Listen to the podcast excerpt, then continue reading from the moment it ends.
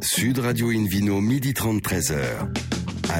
Bonjour à toutes et à tous, ravi de vous retrouver à bord du numéro 1112 d'Invino Sud Radio. Je rappelle que vous pouvez nous écouter depuis la boutique Nicolas au 6 place Jean-Baptiste Durand à Agen sur 102.3. Retrouvez également toutes nos actualités sur nos comptes Facebook et Instagram Invino Sud Radio. Aujourd'hui, un menu qui prêche comme d'habitude la consommation modérée et responsable avec tout à l'heure une explication sur la notion du temps dans le vin.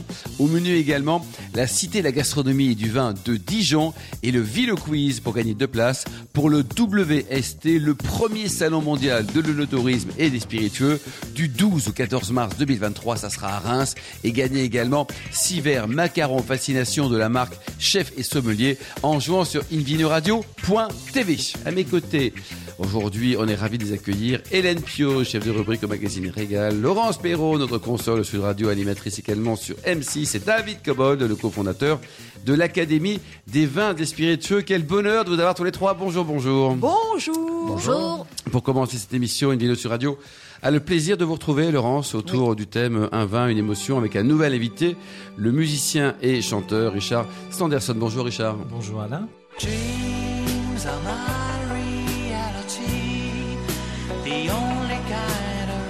Alors évidemment, pour tous les vieux comme nous, hein, votre nom, ça évoque le film La Boom avec pas Sophie pour les Marceau. vieux, pour les jeunes aussi. hein. Pour tout le monde, là. Ça repasse C'était un encore. succès planétaire. hein.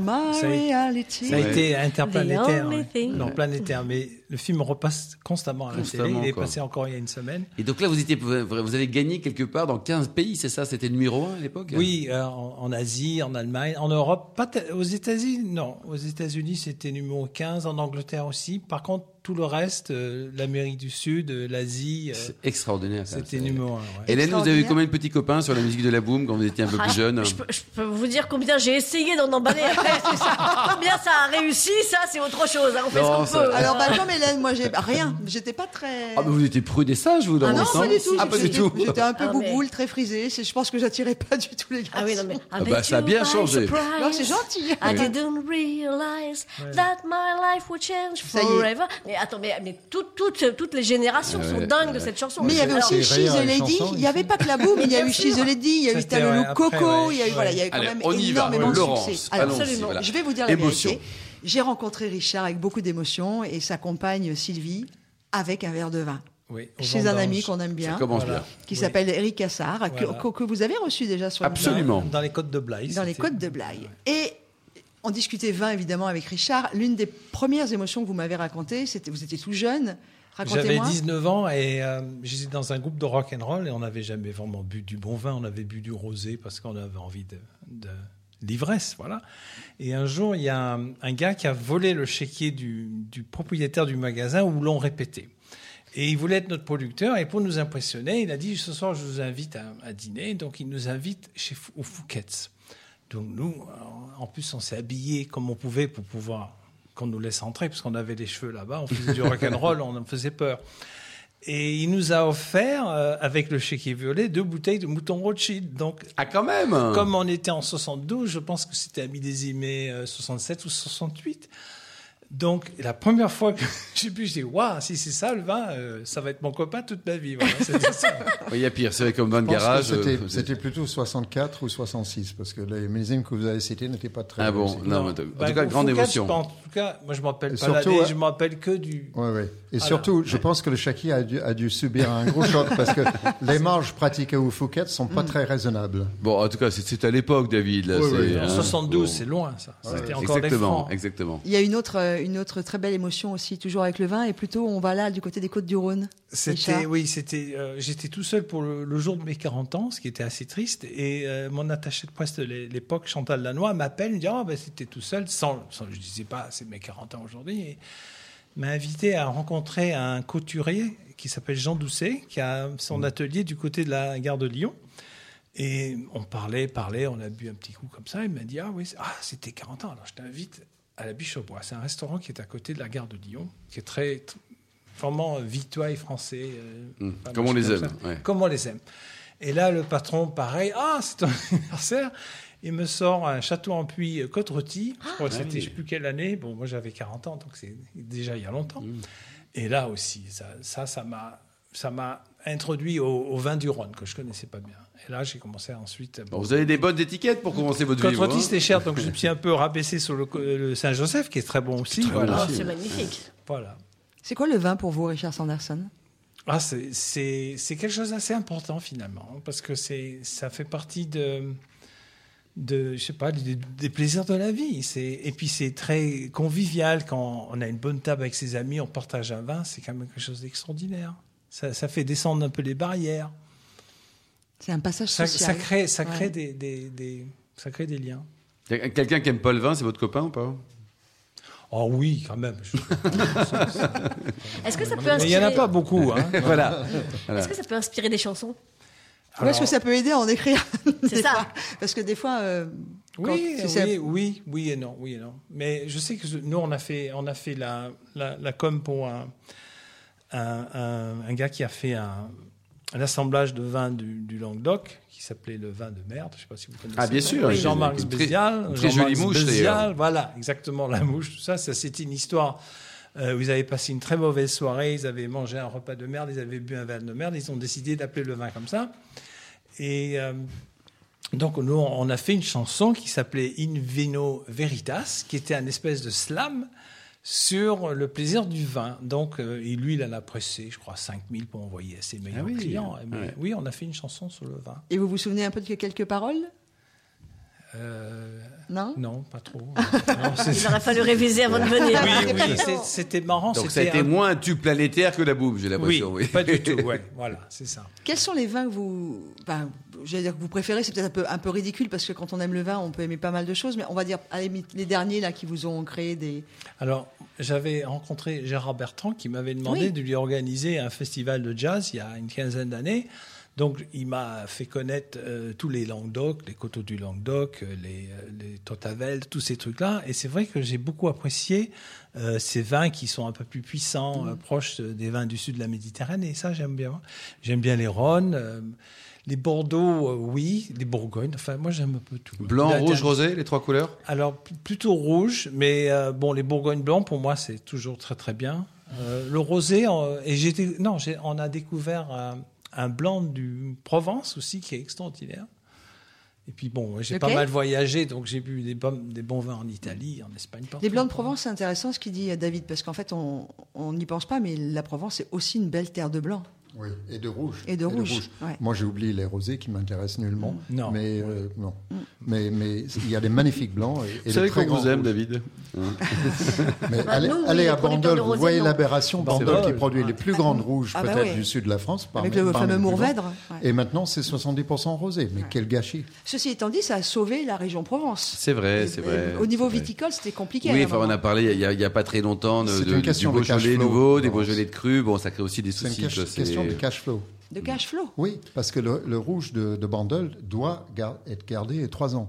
Donc c'est une immobilisation énorme. Le Et qu'est-ce rosé que se c'est vend bon, dans ça, C'est l'année. délicieux ça. Et les blancs aussi. Non, c'est vous avez raison Laurence d'insister. En Provence, euh, le rosé certes, mais c'est vraiment une très très belle terre de Oh, blanc oui. et de rouge, Et de quoi, rouge, avec oui. des, des vins de, de plaisir immédiat et de garde. Mm, Je crois que Exactement. c'est la chaleur aussi. Quand il fait chaud, on a envie de boire un truc frais. Le, Ouais. le rosé frais, c'est vrai que même si c'est pas, c'est vrai que quand vous buvez un rosé à température ambiante, c'est pas terrible. Mm. Mais quand il est frais, ça passe assez Moi, bien. il faut prendre un rosé de gamay. Voilà. les Beaujolais. Ah oui Ouais, parce qu'il y a plus d'acidité, il y a plus de fraîcheur. Moi, ça me paraît Ah, plus je naturel que que, que les rosés de Notre Provence. invité d'hier, notre ami vigneron d'hier vous a séduit, c'est ça David quoi? Non, mais moi, j'adore les vins de Beaujolais, y compris les rosés. Les vignerons qui, qui vous touchent particulièrement, Richard Sanderson?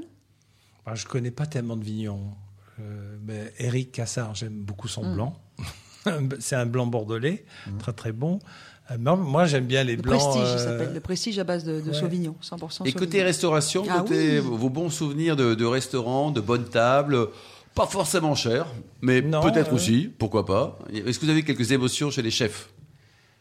Alors à l'époque, euh, moi j'avais été bon, on avait été chez Bocuse à Lyon euh, et après la, la fête, il a réouvert son restaurant pour nous. C'était une soirée années 80, c'était dans les années 80 et euh, le restaurant était désert et on, avec lui il est venu, il a ouvert et il nous a fait euh, quelque chose comme ça sur le tas qui était absolument extraordinaire. Oui, donc. Vous cuisinez vous? Oui, beaucoup. Ah, Ah ah Voilà, ça devient Alors l'homme parfait. Non, non, mais j'adore ça. petits plats, c'était quoi? Le dernier plat que j'ai fait hier, j'ai fait un, un poulet au gingembre avec du, des poivrons, des carottes, euh, du vin blanc et du citron. Ah, c'est pas ça. mal ça. Ouais. Et donc la faim, là. prochaine invitation Ah bah, quand vous voulez. Hein. David, qu'est-ce qu'on peut déguster? Est-ce que poulet au gingembre, euh, quand même, ça se réfléchit hein? Ouais. Moi, c'est vin blanc pour Ouais, moi. C'est vin blanc et plutôt un blanc, blanc puissant, un hermitage blanc si on a les moyens. Oui. Sinon, un grand Bourgogne ou un, un, Un- un un Macon Bourgogne. si on a Un moyen. Macon Bourgogne aussi, blanc. quoi. Un Macon trouve que ça peut peut-être se tenter avec un Riesling aussi. Ça peut aussi. Tu vois, faudrait voir. Mm, Un mm. Riesling allemand. Oui, oui, oui. Il y a Richard- tellement, tellement de bons vins en Ouais, France, ouais, c'est tellement difficile. Alors Richard, évidemment, on le connaît bien par rapport à, à- à cette, péri- cette période euh, assez incroyable, mais en fait, Richard fait partie de ces artistes dont on parle moins, et c'est bien dommage, mais qui est toujours en gala. Je ne sais pas combien de galas vous faites par an, Richard. Une quarantaine. Ouais, ça 40, compte. ouais, Ouais. ouais. Et les prochains, il y a des dates Il y a des. Ah il y a le casino de Berck, euh, le Quénois, ça c'est dans, Dans les Hauts-de-France, ça va ouais. dans très prochainement. On fait une- un très gros gala pour le- les 50 ans du musée de l'automobile de Mulhouse. Donc je pense Ah, qu'on va boire Très des bon bons, musée, ouais. On va Ouais. boire des bons vins de, de, de Meuse et tout ça. Euh, je sais pas qu'est-ce qu'on a. On a oui euh, les grandes ventes, pas mal dans le nord. Et puis cet été il y a Toulon, Dijon, euh, voilà. Et puis, Toulon, nouvelle c'est pas si nordiste que ça. hein. Non, ça va. Non, non. À Toulon, on, on pourra boire du bandol, je pense. Ouais, ouais. Ouais, on Et puis vous composez toujours, pour conclure, en fait, deux, deux- il y a deux singles en ce moment qui tournent. Il y a la oui, il y a la Tchatch et Boum et Badaboum, c'est des, des chansons que j'ai fait pendant la, la pandémie avec ma compagne parce que j'ai été professeur de musique et de chant, notamment au conservatoire il y a longtemps. J'ai dit bon, allez, euh, on va. On va, on va faire un, duo en français. Donc, on a fait deux chansons et puis euh, on a travaillé très très dur pour les faire parce qu'elle n'avait aucune expérience euh, de chanteuse. Et finalement, on trouvait que c'était très bien parce que le, le côté naïf un peu dans la voix, ça, ça donnait un certain charme et on est très content du résultat. Merci beaucoup, Richard Sanderson. Ne changez rien. On vous invitera pour une prochaine dégustation de vin. Si vous venez avec un poulet au gingembre, bien sûr. Avec grand plaisir. Merci Laurence, Hélène et Et David. avec votre piano. Et bien sûr avec le piano, et puis avec votre compagne aussi, tiens. Dans un instant, avec le, le vidéo quiz, hein, pour gagner deux places pour le WST, le premier salon mondial de l'œnotourisme. Il faudra jouer dans quelques instants pour partir à Reims du 12 au 14 mars, et puis gagner également six verres macarons et fascination de marque De la marque Chef et Sommelier. À tout de suite. Sud Radio Invino, midi 30, 13h. À la Marty. Retour chez le caviste Nicolas. Je rappelle que vous pouvez nous écouter également depuis la boutique au 6 place Jean-Baptiste Durand à Agen sur 102.3 et vous pouvez également réagir sur les réseaux sociaux. Ma chère Hélène Pio, c'est le moment du Vino Quiz. Oui, euh, un vidéo quiz avec un principe très simple. Chaque semaine, nous vous posons une question sur le vin et le vainqueur gagne de très beaux cadeaux. Cette semaine, deux places pour le WST International Trade Fair. Oh yeah. À chaque fois, j'améliore mon anglais. Le mondial de l'onotourisme et des spiritueux qui se déroulera du 12 au 14 mars 2023 à Reims. Et on gagne aussi six verres Macaron Fascination de la marque Chef et Sommelier qui appartient au groupe Arc, le leader mondial des arts de la table. Voici la question de ce week-end. Dans quel domaine est spécialisée l'entreprise Les Bienheureux, dont Guillaume Mastelotto est le directeur commercial? Réponse A, les cosmétiques. Réponse B, les vins et spiritueux. Et réponse C, le chocolat. Pour répondre et gagner deux places pour le WST International, International Trade Fair, ah, je l'ai moins bien fait la deuxième fois. hein. le mondial de l'onotourisme et des spiritueux euh, qui se déroulera en mars prochain euh, à Reims et six verres macaron fascination de la marque Chef et Sommelier. Rendez-vous toute la semaine sur le site invinoradio.tv, rubrique Vino Quiz, et le gagnant sera tiré au sort parmi les très bonnes réponses. Merci beaucoup Hélène Pio. David Cobold, nous parlons du temps, la zénitude. Le temps. Le temps. Le temps. Il est je me temps. suis levé de bonne heure. J'ai déjà lu ça quelque part. Moi aussi. Ouais, ouais. Bah, c'est ouais, c'est l'année. Euh, Alors, euh, moi, je me demande s'il existe un autre produit alimentaire qui nous permette à la fois de voyager vers le futur tout en se rappelant les années passées. Certains thés, sans doute, des spiritueux aussi, mais je pense que c'est le vin qui exploite le mieux cette capacité très rare pour quelque chose qu'on avale. On me pose souvent la question suivante, combien de temps peut-on garder le vin? Ou d'une manière plus précise, combien de temps peut-on garder ce vin? Mhm. J'ai beaucoup de mal à répondre à cette question-là, parce que ça dépend de quel nombre de facteurs. C'est plurifactoriel, ça dépend du vin, ça dépend de comment il a été fait, ça dépend comment il a été stocké, et ça dépend, et c'est aussi important, de votre goût. C'est-à-dire qu'il y a des personnes qui n'aiment pas les vins vieux, des gens qui n'aiment pas les vins jeunes, des gens qui aiment les deux, donc il y a tous les paramètres possibles. Personnellement, les plus anciens vins que j'ai goûtés, que j'ai eu l'occasion de goûter, venaient du milieu du 19e siècle. Euh, et je n'ai pas cet âge-là, malgré les apparences. Il s'agissait de deux vins blancs différents de Loire et un de Bourgogne. Les trois avaient été conserv- conservés dans des conditions excellentes. Pour les rouges, je ne me suis pas allé au-delà des années 1880. Ah, quand même? C'était aussi en Bourgogne et aussi en Val-de-Loire, un Bourgueil. Euh, et j'ai aussi un souvenir d'un champagne Paul Roger 1906, qui était un, un moment émouvant. On parle d'émotion dans le vin. C'était l'année de naissance de mon père et j'avais obtenu deux bouteilles pour son, son- ses 80 ans. Extraordinaire. Alors, encore une fois, conservé dans des bonnes conditions dans des caves souterraines, c'est-à-dire jamais bougé depuis le- leur lieu de, de genèse. Alors, une question qu'on doit se poser avec de tels vins, c'est est-ce que les vins modernes auront cette même capacité de vieillir aussi longtemps? C'est une question qui n'a pas de réponse. On ne sait pas, parce qu'on ne peut pas se projeter euh, 80 ans en avant ou 100 ans en avant. On n'en sait rien. On peut parfois subodorer que les vins pré-phylloxérènes avaient plus de force, plus de, niaque, si on peut dire, euh, pour tenir longtemps. Euh, là, c'est les vins qui datent d'avant 1860. Hein. Phylloxéra a, tapé- a attrapé à partir de 1865, mais ça a mis à peu près 20 ans à écumer, à tuer le vignoble européen. Alors, par contre, les techniques de ça c'est une pure hypothèse, on n'en sait rien. Euh, les techniques de vinification et d'hygiène ont beaucoup amélioré, donc on peut dire que dans un sens, les vins modernes ont autant de chances, voire plus de chances, de bien se conserver, s'ils ont été bien conservés dans les caves souterraines ou dans des caves à hygrométrie euh, constante et à température non variable. Alors, au-delà des conditions de stockage, qui doivent être parfaites, euh, intervient la question du goût. Le vin n'est pas chimiquement stable dans le temps, donc un vin vieux de même origine, du même producteur, n'aura pas le même goût qu'un vin jeune. Il évolue tout le temps, plus ou moins vite, d'une manière plus ou moins heureuse, mais il évolue. Donc on n'est pas obligé d'aimer le même vin 20 ans plus tard qu'on a aimé quand il était jeune. Personnellement, la chose que je trouve magique dans le vin, c'est de pouvoir déguster des vins, dans les vieux vins, des vins que mes grands-parents ont pu boire. Et quand je goûte ce vin-là, je me dis aussi que peut-être mon petit-fils pourrait boire le même vin. Donc c'est assez rare un produit qui vous permet de traverser le temps en arrière, en avant, tout en jouissant du présent. Voilà, je pense. C'est très beau, c'est très beau, David. Ouais, c'est très... On a presque envie d'applaudir, hein, David. Non, c'est magnifique. C'est magnifique, c'est très vrai. Là, ça nous laisse, euh, voilà, en train de réfléchir. On se dit comment on va faire Hélène Pio pour continuer euh, avec son parcours à Dijon, à la Cité internationale de la gastronomie et du vin. Hein, Alors- cette notion de transmission dans le vin, on la trouve aussi en Bourgogne, à Dijon, par exemple? On la trouve absolument et c'est au cœur effectivement de la Cité de la gastronomie et du vin qui a été euh, inaugurée début mai.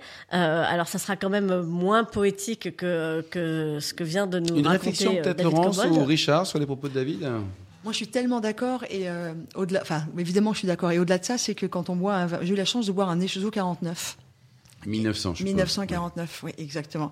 Et en fait, quand j'ai bu ce vin, après les premières émotions gustatives, j'ai imaginé le travail des vignerons. Hmm. C'est-à-dire que c'est aussi un passeur d'images de ces vignerons. Alors moi, j'ai fait 49, ça a été le plus Surtout à ancien. cette époque-là, qu'est-ce qui se passait en 49 Mais aussi euh, voilà, 1906, ça travaillait. Enfin, dans les campagnes, c'était pas pareil. À chaque fois, le vin, la- le- enfin, le verre va transporter aussi des, des Oui, images de cette époque. Richard, vous avez un souvenir d'un millésime un peu. Gevrey Chambertin 1953 qu'on m'avait offert parce que c'était ma date de naissance. Ah. Ouais. Et je l'ai bu quand j'avais 50 ans.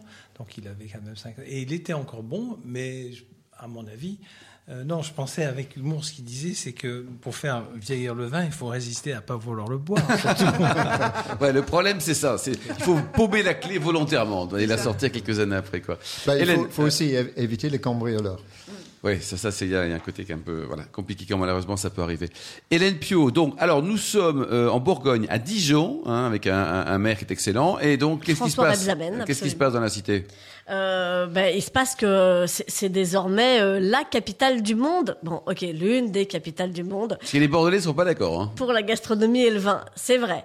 Euh, sauf c'est très bien ce qu'il y a à Bordeaux aussi, bien sûr. ce qui est à Bordeaux est formidable, mais ça ne concerne que le vin, là où le cœur, euh, le- le- le- la philosophie, l'âme euh, de la cité de, de- de Dijon, c'est d'abord la gastronomie et aussi bien sûr le vin, euh, à, à part presque égal. Euh, donc effectivement, j'ai eu la chance d'y aller déjà. Et euh, il faut y aller. Déjà, la première chose, c'est il faut y aller. La question se pose pas. C'est c'est magnifique. Il faut y aller. Après, moi, j'ai quelques interrogations sur la suite. Euh, C'est bah, dans le centre de Dijon, c'est c'est où en exactement plein centre de Dijon. Euh, c'est à une station de tramway de la gare. C'est super facile d'accès. Ils ont très bien fait les choses. Le tramway s'arrête devant. Il y a plusieurs lignes de bus. Ça, de ce point de vue-là, c'est très bien fait.